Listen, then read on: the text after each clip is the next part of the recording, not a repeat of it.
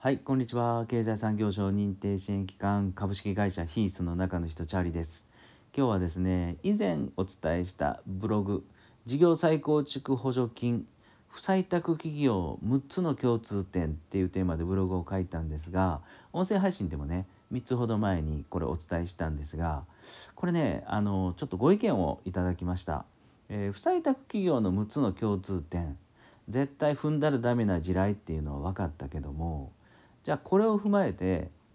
採択される事業計画ってどんなん？これ6つのポイントを押さえてちょっと伝えてくれないかっていう意見いただいたんで早速これブログの記事もこれ修正というか付け加えてね、えー、リライトしたんで音声配信でもじゃあ採択する企業6つのポイントっていうテーマで今日はお伝えしたいなと思います。でねあのー、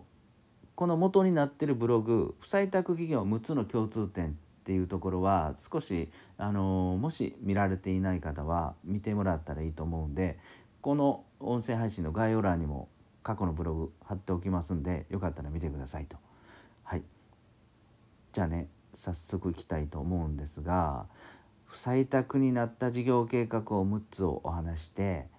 じゃあそれに伴って、えー、受かる事業計画6つのポイント1つ目はですね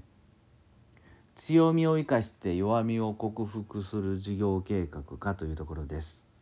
はい、これってねやっぱりあの皆さんよくご存知だと思うんですが、えー、スウォット分析をうまく活用すると。自社の強み弱み。そして自社の周りの外部環境の強み弱み。4つの窓を作って各項目、えー、会社のスタッフだとか経営者だとかがみんなで集まってえー、ガンガンガンガン議論をしてですね強みと弱みをあぶり出す、まあ、こういう分析方法があるんですが、まあ、これをうまく使えばいいと思うんですね。うん、そして自社の強みと弱みをあぶり出した後にですね事業計画に強みを生かした新事業を作ってそしてその新事業で今ある自社の弱みウィークポイントを克服しますというところを書けばいいと思います。採択率は上がります。そして2つ目のポイントは成長する市場に参入しますよと。ここポイントですよね。うん、実在する組織とか、えー、国のデータとか根拠のある数字をしっかり挿入してこれから新事業で参入する市場がねしっかりこれだけ成長しますよっていうところをアピールします。結構大事です。これが採択確率が上がるポイント2つ目ですと。じゃあ3つ目競合他社に比べてどれだけ自社が勝っているのか新事業のやる自社のやる新事業が他社に比べてライバルに比べてどれだけ勝っているんかっていうところを書きますよね。これは値段だとか性能だとかの優位性、うん、それをやっぱり根拠があるように書けばいいと思います。はい、あの今回ねこの補助金新聞のブログではあの弊社がね実際採択された事業計画書これをね実際に写真で載せて、えー、これを見ながらあのこの音声配信聞いてもらえるといいと思うんでよかったらあのブログ見ながら聞いてください。はい、これ製造業の採択された実例を載せていますブログでは。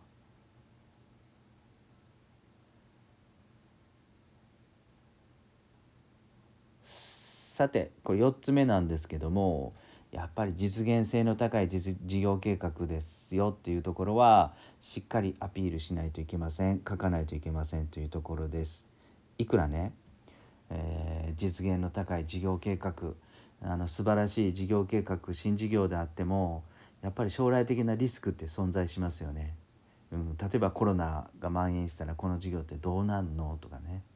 地震が起きたらどうなんのとかね、うん、そういうところを想定をしてじゃあそのリスクがリスクっていうかそういうことが起こったら起こったら当社はこうやってこれを回避しますっていうね。解決方法を記入しますとここは絶対に必要なのかなと思います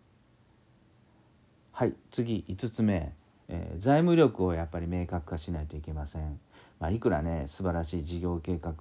実現性も高いですとはいえお金がなかったら始まりませんと。ということで、えー、その資金例えば2,000万円かかる新事業であればまずは2,000万円全て、えー、自己資金で賄えるのかでもしちょっと寂しかったらあの銀行とかね、えー、投資家ベンチャーキャピタルなんかにもうあの当たりをつけていますとかこれだけ調達して返済はどのようにやっていくのかとか返済計画をしっかり書くとここもかなり大切かなり大切です。そしてね6つ目。これがね意外とねあの採択される外せないところなのかなと僕は今思っています。はい。最後6つ目なんですけども。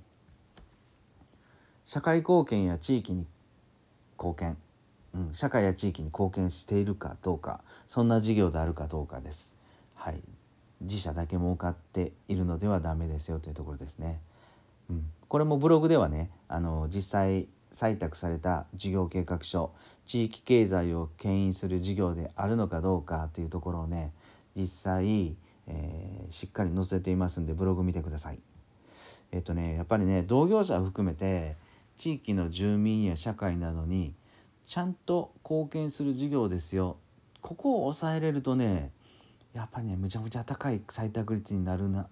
と僕はあの8社今まで事業再構築をやってきて肌感覚で感じています。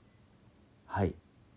以上6つのねポイントお伝えしたんですが、まあ、つまりね補助金のやっぱり目的市場ライバル実現性